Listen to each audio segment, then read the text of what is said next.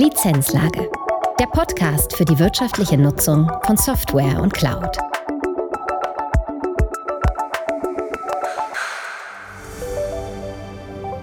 Herzlich willkommen zu einer neuen Folge der Lizenzlage.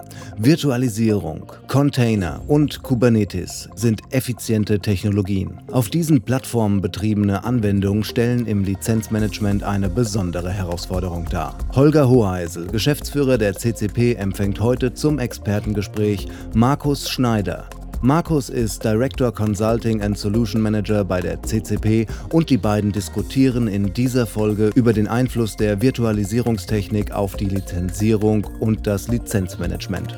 Viel Spaß bei dieser Folge. Herzlich willkommen zu einer neuen Folge der Lizenzlage.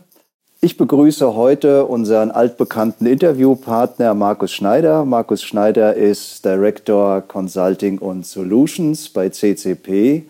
Hallo Markus. Hallo Holger, ich grüße dich. Wir haben uns heute mal einem etwas komplexeren Thema äh, gewidmet. Und zwar möchten wir heute über die Lizenzierung von, von Software in virtuellen Umgebungen sprechen. Und das ist ja ein sehr weitreichendes Gebiet, weil es verschiedene Virtualisierungstechnologien gibt aber vielleicht starten wir mal mit der Überlegung, die Herausforderung liegt ja gar nicht so in der Virtualisierungstechnik beziehungsweise in der Lizenzierung der Virtualisierungstechniken, sondern die Herausforderung liegt ja eher in den Anwendungen, die auf den Virtualisierungstechniken betrieben werden. So ist es. Also es ist eine Kombination aus beidem sicherlich, ähm, aber das Thema Virtualisierung ist eben zunehmend komplexer geworden, auch durch andere Technologien und so weiter.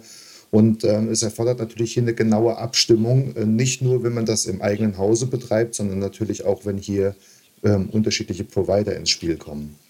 Was meinst du genau mit Abstimmung? Wer, wer muss was abstimmen? Ist das eher eine technische Abstimmung, eine organisatorische Abstimmung?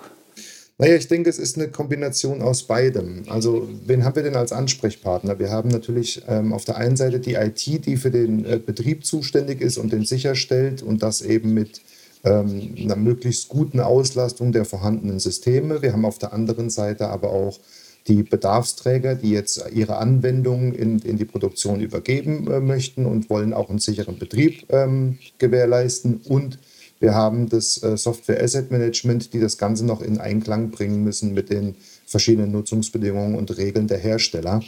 Ähm, somit ist es eben eigentlich ja, eine Gruppe von Personen, ähm, die hier ein Interesse haben, auf jeder Seite wirtschaftlich agieren zu können. Wenn man jetzt mal die verschiedenen oder die klassischen äh, Virtualisierungstechniken betrachtet, äh, VMware, Citrix, Microsoft, gibt es denn da Unterschiede? Muss man da anders vorgehen oder ist das, das Vorgehensmodell identisch? Im Grunde kann man sagen, das Vorgehensmodell ist identisch. Warum? Ähm, Im Endeffekt sind es verschiedene Lösungsanbieter für Virtualisierungslösungen, die sich im Endeffekt nur in Nuancen unterscheiden, welche Features mal besser oder mal schlechter sind, äh, wo die Performance besser oder schlechter ist. Also es ist eine reine Geschmackssache und es orientiert sich oftmals ein bisschen an der IT-Strategie, auf welchen ja, Anbieter man da setzt. Es gibt eine Fülle an Virtualisierungslösungen, sowohl im Open-Source-Umfeld als natürlich auch ähm, proprietäre Software. Aber unterm Strich ist das Vorgehen bei, bei all diesen Herstellern im Endeffekt das gleiche. Ähm, es gibt eben wichtige Indikatoren, die zu beachten sind und interessant wird es immer dann, wenn Funktionalitäten genutzt werden, die mit High Availability beispielsweise zu tun haben und hier eine hohe Skalierbarkeit anbieten. Du sagst, es wird interessant. Was genau muss dann gemacht werden, wenn man jetzt so eine Funktion nutzt und man hat jetzt, ja, ich denke mal, relevant sind ja immer die hardwarebezogenen Lizenzierungsmetriken oder, Lizenzi oder ja, Lizenzierungsmetriken oder Softwareprodukte, die diese Skalierung dann auch in der Metrik enthalten. Wie kann man da vorgehen, um das ja, unter Kontrolle zu halten, dass einem die Kosten dort nicht aus dem, aus dem Ruder laufen oder auch die Risiken zu hoch werden? Im Endeffekt äh, erfordert es natürlich auf allen Seiten ein breites Verständnis für das jeweilige Thema. Das heißt, die IT muss verstehen, warum das Software Asset Management Bedenken hat bei äh, Virtualisierungstechnologien und das Software Asset Management muss auf der anderen Seite verstehen, was sich technisch oder was technisch möglich ist und ähm, was auch eingesetzt wird. Und ähm, die Abstimmung muss eigentlich äh, stattfinden in dem Fall, dass man sagt, okay, wir planen jetzt den Einsatz eines gewissen Produktes mit Beispiel Metric Core auf einem Serversystem. Und ähm, es reicht eben nicht nur, das dediziert virtuelle Serversystem zu betrachten, sondern auch die Technologie dahinter, die es erlaubt, beispielsweise im äh, Worst-Case-Fall diese virtuelle Maschine auf ein anderes Serversystem zu übertragen oder eben auch in eine andere Clusterumgebung. Da gibt es ein ganz ähm, einfaches Beispiel. Ähm, früher war es so, dass man unter VMware beispielsweise die virtualisierte Maschine ausschließlich in einem vCenter betreiben konnte. Ähm, dann kam eine neue Funktionalität mit einem Update hinzu, äh, wie Motion. Das hat es eben erlaubt, diese virtuelle Maschine nicht nur innerhalb des vCenters auf verschiedenen Servern ähm, ähm, zu verteilen, sondern eben auch über vCenter-Grenzen hinaus. Und das erhöht natürlich oder erweitert den Scope, wo diese Maschine laufen könnte. Und das bedeutet unterm Strich im Worst-Case-Fall, dass der Hersteller hergeht und sagt, okay, diese virtuelle Maschine, die hier betrieben wird, verbraucht eine gewisse Anzahl an Cores. Es besteht aber die Möglichkeit, dass durch Skalierung oder High Availability diese Maschine auch auf anderen Servern betrieben werden kann oder in anderen Clustern.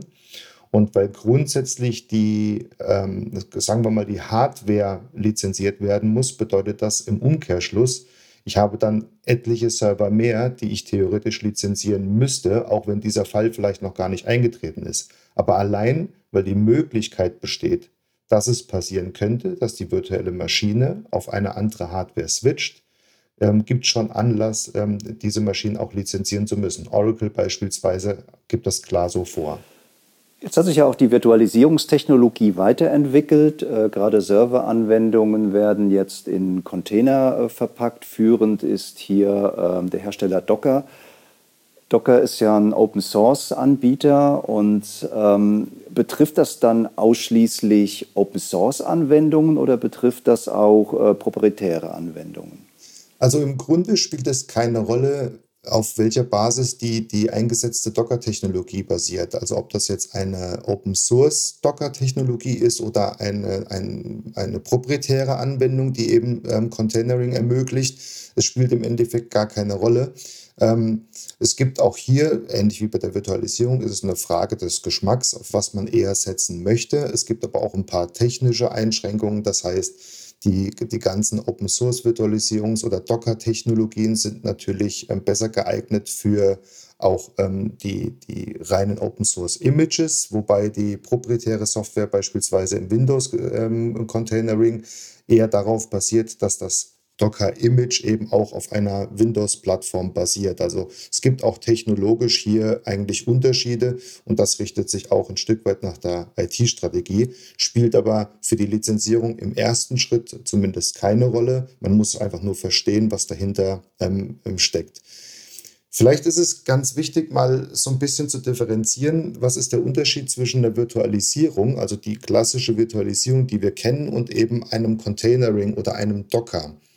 Ähm, ich versuche das immer relativ praktikabel zu erklären, dass ich sage, wenn ich von einer Virtualisierung spreche, dann habe ich ein virtuelles Betriebssystem auf einer Hardware, auf dem dann verschiedene oder in dieser virtuellen Maschine sind dann verschiedene Softwareanwendungen installiert. Docker funktioniert ein klein wenig anders. Man kann es vergleichen mit, mit dem eigenen PC. Man hat auf dem eigenen PC verschiedene Anwendungen und wenn man diese Anwendungen startet, dann startet ein Dienst, der diese Anwendung bereitstellt. Also wenn man Outlook öffnet auf dem PC und schaut sich das mal in dem Task Manager an, dann sieht man da keine virtuelle Maschine, sondern man sieht eben Outlook als einen Service oder einen Dienst, der läuft. Und so ähnlich kann man sich eben auch Docker vorstellen. Das heißt, der Docker nutzt oder alle Docker nutzen das initiale Betriebssystem um den Docker betreiben zu können, brauchen aber kein eigenes Betriebssystem. Und somit ist es ganz gut vergleichbar fürs Verständnis, wenn man sich das einfach am PC mal vorstellt. Jetzt hört sich das ja noch dynamischer an als eine klassische virtuelle Umgebung. Was bedeutet das dann jetzt für die Ermittlung der Verbrauchsdaten der äh, Software, die jetzt in einem Container verpackt sind? Äh, wie, wie messe ich das? Ja, das ist ein bisschen das Problem. Also die ähm, Docker-Technologie hat natürlich den ganz großen Vorteil, dass sie sehr wenig Systemressourcen verwendet und eben ähm, sich auch ein, ein, ein darunterliegendes Betriebssystem teilen kann. Dadurch natürlich sehr schnell verfügbar ist, ganz wenig Ressourcen äh, nutzt und ähm, oftmals auch nur ein Bruchteil einer CPU oder eines Kerns ähm, in der Anwendung. Und das ist eben so ein bisschen die Unterscheidung. Ähm, ich kann eben hergehen und kann sagen, ein, ein Docker nutzt beispielsweise nicht eine CPU oder einen Kern, sondern ein, ein Docker-Service nutzt 0,5 Prozent eines Kerns. Das erlaubt es mir aus Sicht der IT natürlich, auf einem auf einer Docker-Umgebung viele, viele, viele Docker zu betreiben, die dann sehr ressourcenschonend damit umgehen, sehr schnell verfügbar sind und auch sehr schnell wieder weg sind. Für die Lizenzierung ist es natürlich eine riesen Herausforderung, weil es ist eben keine virtuelle Maschine, die tagelang läuft und die ich mit einem Inventory einfach irgendwie mal vermessen kann, sondern ich habe hier verschiedene Services, die ich starte, stoppe, starte, stoppe und schnell multiplizieren kann. Ähm, man kann sich die Frage stellen, wie stelle ich denn fest, wie oft jemand am Tag sein Outlook benutzt hat? Also das ist einfach durch einen klassischen Inventory Agent überhaupt nicht mehr möglich. Hat man gar keine Chance. Jetzt hast du gesagt, man, man gibt einem Docker mit, ähm, wie viel ähm, Ressourcen er dann benötigt. Ähm, du hast das festgemacht am Beispiel CPU-Verbrauch. Sind das dann Metadaten, die man im Zweifel dann auch auslesen kann und äh, darüber Informationen gibt, mit denen man zum, oder erhält, mit denen man im Zweifel dann auch äh, in Verhandlungen mit den Herstellern gehen kann? Also grundsätzlich ist natürlich jeder Docker einstellbar. Ähm, ich kann jedem Docker genau wie eine virtuelle Maschine auch ähm, Systemressourcen fest zuweisen. Ich kann einem Docker aber auch sagen, nimm dir einfach, was du brauchst, solange die Kapazität der physikalischen Maschine es hergibt. Aber natürlich kann man das genau eingrenzen und äh, man kann das natürlich nicht nur für einen Docker machen, sondern auch für viele, dass man sagt, okay, wir haben hier zehn Docker-Images, die im Endeffekt äh, skaliert werden, wenn mehr Bedarf benötigt wird. Und die teilen sich einen Kern und äh, jeder dieser Maschinen bekommt dann eben 10% zugewiesen. Für die Lizenzierung ist das natürlich sehr schwierig, weil ähm, es gibt viele Hersteller, die haben gar keine Metrik für, für ähm, Docker-Services, sondern da geht die Metrik maximal bis zum Kern runter. Und wir sprechen ja hier eben nicht von einem vollen Kern, der lizenziert werden muss, sondern von Bruchteilen eines Kerns. Und das ist eben die große Herausforderung, wie die Hersteller damit umgehen, also gerade die, die jetzt auch ähm, auf CPU oder Core lizenzieren ähm, und wie man das festmachen kann. Und das erfordert oftmals auch eine direkte Abstimmung mit dem Hersteller, denn wenn ich in den Lizenzbedingungen nichts finde, was diese Metrik abbildet, dann muss ich in die Diskussion gehen, weil ich ansonsten im Worst-Case-Fall, an diesem Beispiel, wir haben 10 Docker für einen Kern, der ist aufgeteilt, würde der Hersteller ansonsten hergehen, würde sagen, okay, jeder dieser Docker nutzt einen Kern und ich müsste dann 10 Cores lizenzieren. Und das will man natürlich vermeiden, weil das führt natürlich zu horrenden Kosten unter Umständen. Jetzt ist ja im Idealfall äh, ein SEM-System der Ort hoher Transparenz, wo ich genau sehe, welche Nutzungsrechte habe ich denn, welche äh, Verbräuche habe ich, dann wird die Lizenzbilanz gebildet und ich sehe genau, wo habe ich Risiken, wo habe ich äh, wirtschaftliche Potenziale, das heißt Überlizenzierung, Unterlizenzierung. Jetzt, wie du das beschreibst mit ähm, der, der Lizenzierung in virtuellen Umgebungen, helfen mir da überhaupt SEM-Systeme weiter oder was bedeutet das dann für die SEM-Systeme? Also die Frage kann man sich, also der kann man sich mal strukturiert nähern, was brauchen wir denn eigentlich ähm, bei der Inventarisierung? Also wir haben ein Infrastructure Discovery, das heißt, wir müssen die Infrastruktur ähm, ähm vermessen. Das ist etwas, was aus der Virtualisierung schon bekannt ist und was grundsätzlich funktioniert. Das heißt, die darunter liegende Hardware wird vermessen. Wir haben natürlich dann den zweiten Schritt, auch das ist für die SAM-Hersteller nicht neu, ähm, die, das Software-Inventory, das heißt zu identifizieren, was haben wir denn eigentlich ähm, für Software im Einsatz das Hardware-Inventory sollte auch grundsätzlich kein Problem sein, wobei da differenziert man schon, denn beim Docker sprechen wir eben nicht über, über Hardware im, im klassischen Sinne einer virtuellen Maschine. Und das Ganze muss natürlich dann auch wie bisher ähm, normalisiert werden über eine Recognition. Soweit, denke ich, ist das ganz gut abzufangen. Jetzt kommt aber eben hinzu, wir haben ja das Thema auch License Consumption, das heißt, wir müssen ja auch irgendwie mal eine Compliance bilden können und irgendwie auch äh, feststellen können, was wird tatsächlich genutzt. Und ähm, hier ist jetzt eben die Herausforderung, es gibt eben, sagen wir mal, zwei Agents der SEM-Tool-Hersteller, die in der Regel auch diese Docker-Umgebungen erfassen können. Aber es gibt eben Probleme bei der, bei der ähm, Bildung der Compliance und bei der, der Auswertung der tatsächlichen Verbräuche ähm, während der Nutzung. Warum? Ähm, wir sprechen ja hier nicht einfach nur von einer Vermessung über einen Monat, sondern eher von so einer Realtime-Vermessung, denn ich muss ja den Verbrauch dann messen, wenn er aktiv genutzt wird. Und das ist natürlich in starker Abhängigkeit zu diesem Skalierungsthema und zu dieser schnellen Verfügbarkeit der Docker-Umgebungen, die ja in der Regel nicht unbedingt den ganzen Tag laufen, sondern eben nur anlassbezogen gestartet und auch wieder gestoppt werden. Und das ist die große Herausforderung, dass die Systeme etwas hergeben, ähm, dass es mir ermöglicht, diese Informationen alle so zu erfassen, dass ich anschließend auch ähm, eine Compliance bilden kann. Und das ist, glaube ich, die große Herausforderung, weil das mit einem normalen Inventory nicht funktioniert. Hm. Jetzt werden ja für die Orchestrierung von äh, Containern zunehmend ähm, ja, Plattformen genutzt. Die bekannteste ist hier sicherlich Kubernetes.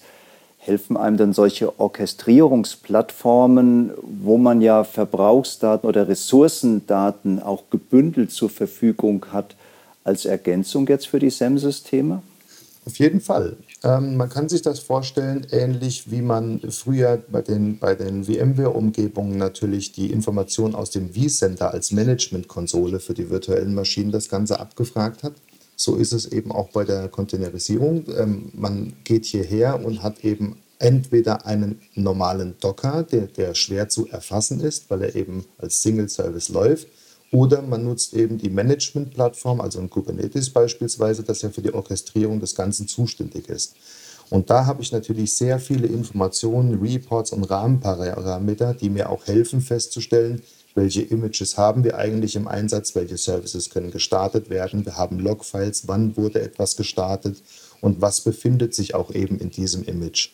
Ein bisschen die Herausforderung ist natürlich auch die, die Lizenzierung der Docker-Umgebung an sich. Da muss man so ein bisschen aufpassen, ähm, was hier aus einem Bundle zum Beispiel mitgebracht wird oder welche Software tatsächlich auch relevant ist für die Vermessung. Aber die Management-Konsole oder das Kubernetes, alles, was zur Orchestrierung dient, dient mir eben auch als Quelle ähm, für die Reports, die ich brauche. Und dann ist nur die Frage, wie bekomme ich die nachhaltig und sicher ähm, in mein SAM-System. Jetzt ist ja Kubernetes schon eine faszinierende Technologie. Ähm, man hat ja auf der einen Seite die, die Container, die einen gewissen Ressourcenbedarf in den Metadaten mitgegeben bekommen. Hat es ja selbst beschrieben vorhin, 10 Prozent einer CPU zum Beispiel. Auf der anderen Seite äh, kennt die Plattform die zur Verfügung stehenden Ressourcen und man kann das ja auch so konfigurieren, dass wenn die eigenen Ressourcen nicht ausreichend sind, dass man dann ähm, sich Ressourcen aus dem Hyperscaler, also AWS, äh, Azure oder so nutzt. Macht das nochmal andere Herausforderungen für die Lizenzierung oder gelten da die gleichen Mechaniken? Es ist halt nur eine andere Plattform, die genutzt wird.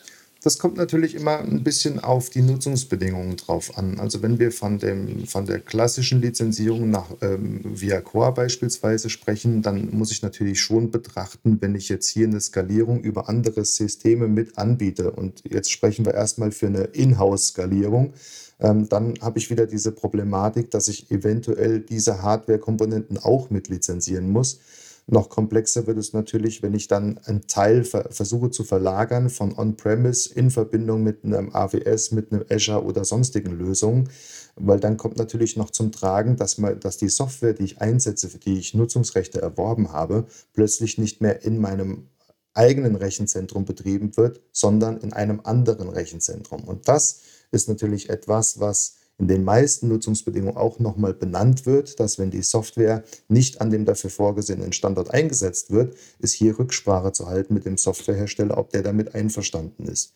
Und spätestens dann bei der Erklärung, was man denn eigentlich tun möchte, läuft man eben Gefahr, dass man über diese Technologie spricht mit dem Hersteller und der Hersteller eigentlich feststellt, okay, dafür gibt es eigentlich gar keine Nutzungsrechte oder hier gibt es bestimmte Bedingungen. Also man läuft auch schnell in eine Falle.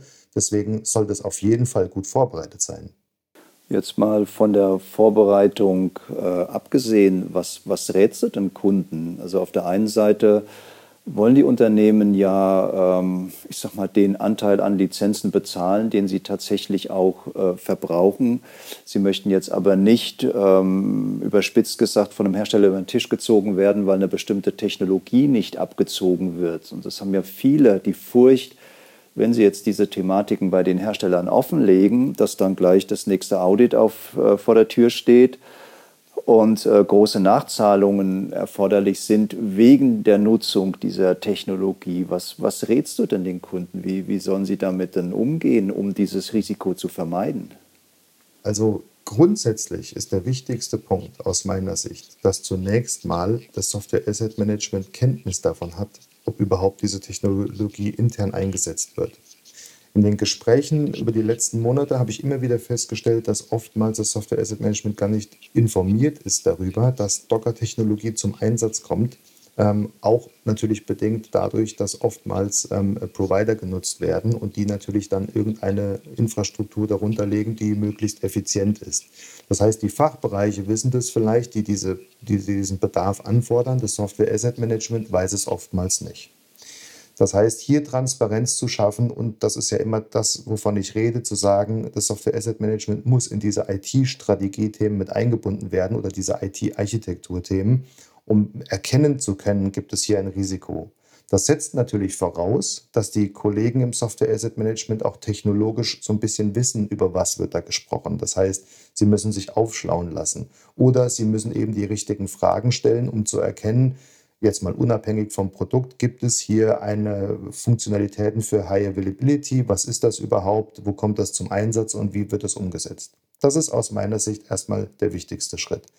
Wenn diese Frage mit Ja beantwortet wird, das heißt, es werden Docker-Technologien eingesetzt oder Containerisierung eingesetzt, dann ist die nächste Frage zu prüfen, okay, wie machen wir das denn? Also welche Produkte kommen denn da zum Einsatz? Nicht jede Software kann in einem Docker betrieben werden. Also ein Adobe Photoshop beispielsweise läuft nicht in einem Docker. Ähm, aber viele andere Anwendungen, Oracle, IBM und wie sie alle heißen, Micro Focus, COBOL, die laufen natürlich alle in einem Docker. Ähm, und dann muss eben festgestellt werden, welche Produkte sind davon betroffen. Danach erfolgt im Endeffekt der Schritt zu sagen, okay, jetzt prüfen wir mal die Nutzungsbedingungen, ob wir hier eine Möglichkeit haben, diese Technologie abzubilden von der Metrik, ob das in Einklang steht mit den Nutzungsbedingungen. Und wenn nein, dann muss ich eben proaktiv auf den Hersteller zugehen und muss dieses Szenario mal diskutieren. Zu diesem Zeitpunkt allerdings sollte das nicht schon im Betrieb sein, sondern für so ein Planungsgespräch sollte man im Vorfeld einbezogen sein. Wir wollen eine neue Technologie einsetzen. Euer Produkt soll darauf installiert werden. Die Nutzungsbedingungen geben das nicht her. Wie können wir denn hier zu einer Einigung äh, kommen, ähm, dass wir eine vernünftige Lizenzierung haben, compliant sind und natürlich auch im Nachgang das Ganze überwachen können. Also das heißt, du hast den Traum von einer idealen Welt, dass das Lizenzmanagement schon auch in solche Change-Prozesse, in solche Architekturprozesse einbezogen werden, immer noch nicht aufgegeben. Nein, also die, die ähm, neue, in Anführungsstrichen, ISO sagt es ja auch ganz klar. Also das ähm, Software Asset Management ist Teil vom IT Asset Management und das impliziert natürlich, ähm, dass wir hier auch von, von ITIL reden, dass wir von Change Release Deployment Management reden und natürlich muss das Software Asset Management einbezogen werden. Ansonsten sprechen wir eher von einer Lizenzverwaltung und nicht von einem Lizenzmanagement. Und ich sage mal, das macht man ja nicht nur aus einem Selbstzweck, damit man es tut, sondern man möchte ja neben dem Compliance-Thema natürlich auch wirtschaftlich agieren mit den ganzen Softwarekosten. Und das ist halt notwendig. Also ich gebe das einfach, diese Hoffnung nicht auf und ähm, ich kann da nur jeden zu motivieren, ähm, weil ansonsten, ganz ehrlich, kann man es auch lassen. Jetzt hattest du noch mal ähm, einen, einen, wichtigen Aspekt ins Spiel gebracht, und zwar IT-Provider. Wir hatten ja vorher geredet von der eigenen Umgebung, dann von möglichen Ressourcennutzungen bei Hyperscalern. Jetzt haben wir einen dritten Spieler, ähm, IT-Provider, die möglicherweise Teile der IT-Infrastruktur betreiben aber auch die Unternehmen darin Beistellungen reinstellen, für die sie ja dann auch selbst verantwortlich sind. Das heißt, wir haben ja hier auch eine sehr große Nähe zum Provider Management. Ist das denn eine Rolle, die das Lizenzmanagement mit übernehmen sollte? Oder äh, plädierst du eher hier für eine sehr enge Zusammenarbeit mit den IT-Architekten, mit den Provider-Managern, die ja diese ganzen Themen dann auch steuern? Also das ist, ähm, das ist eine gute Frage. Allerdings kann man die jetzt nicht klar beantworten. Meiner Ansicht nach, wenn ein Unternehmen tatsächlich die IT ausgelagert hat und nutzt einen Provider für ähm, den Großteil seiner IT, dann kann es auch gut möglich sein, dass das Software Asset Management an das Provider Management angegliedert werden könnte. Zumindest in der Schnittstellenfunktion wäre das keine schlechte Idee. Ähm, der zweite Grund ist, mit, mit zunehmendem Outsourcing, also Verlagerung auf einen Provider, sinken auch die technischen Kenntnisse der Kollegen innerhalb des Unternehmens. Das heißt, der Fachbereich ähm, kennt sich nicht mehr administrativ mit Anwendungen aus, sondern der Fachbereich kennt sich eben nur noch operativ mit den Anwendungen aus, weil der Betrieb eben vom Provider übernommen wird. Und somit sinkt das interne Wissen und ich habe intern weniger Quellen, die ich anzapfen kann. Und es kann durchaus sein, dass mir der Bedarfsträger, der jetzt eine Software beim Provider hosten lässt, dass der mir gar nicht sagen kann, auf welche Technologie. Beim Provider-Management bin ich natürlich besser aufgehoben, weil da kann ich hinterfragen, auf welcher Plattform wird es denn im Endeffekt betrieben. Und das ist genau ein wichtiger Punkt. Ähm, warum? Es kann sein, dass der Bedarf auf einem oder innerhalb eines Dockers eine Anwendung zu betreiben, gar nicht aus dem Fachbereich kommt oder aus dem Unternehmen kommt, sondern es kann sein, dass dieser Vorschlag vom Provider kommt. Warum? Der Provider möchte natürlich sehr wirtschaftlich seine Systeme betreiben und kann deswegen natürlich auch vorschlagen, okay, wir bieten euch hier keine virtuelle Maschine, sondern wir bieten euch einen Docker, der kostet euch auch nur was weiß ich, 30 Prozent von der virtuellen Maschine, der muss nicht so oft gepatcht werden und so weiter. Also lauter Benefits, die auch tatsächlich ähm, ähm, richtig sind. Aber für die Software-Lizenzierung kann dieser Benefit ganz schnell nach hinten losgehen, äh, was dann bedeutet, die Kosten, die ich einspare durch die geringeren Kosten des Dockers, die lege ich bei der Lizenzierung nachher mehrfach drauf. Und deswegen ist das ein, ein interessanter Ansatz, zumindest zu sagen, Software Asset Management ans Provider Management angliedern. Das ist ja schon immer so die, die Frage, die, sich, die seit Jahren wabert. Wo ist man eigentlich richtig aufgehoben? Wäre zumindest ein Ansatz. Zum Abschluss jetzt von diesem doch sehr äh, komplexen und sehr äh, technikintensiven Thema. Tipps, was würdest du unseren Kunden zum Abschluss raten? Wie sollten sie mit diesem Thema umgehen? So, was sind so die wichtigsten Elemente aus deiner Sicht? Also das wichtigste Element tatsächlich, wie ich es gesagt habe, erstmal feststellen, ist es denn im Einsatz? Ähm, und dann im nächsten Schritt ähm, zu schauen, welche Produkte sind davon betroffen und habe ich hier überhaupt eine Notwendigkeit zu handeln. Und wenn das mit Ja beantwortet, äh, beantwortet wird, dann muss man tatsächlich prüfen, ist denn auch die, das SEM-System beispielsweise geeignet, um diese Informationen zu erfassen oder ähm, welche Lösung gibt es denn hier? Und das ist tatsächlich dann nachher wieder eine Entscheidung, die natürlich auch langfristig Auswirkungen hat, weil da muss man schon ähm, fest definieren, was man denn tatsächlich braucht.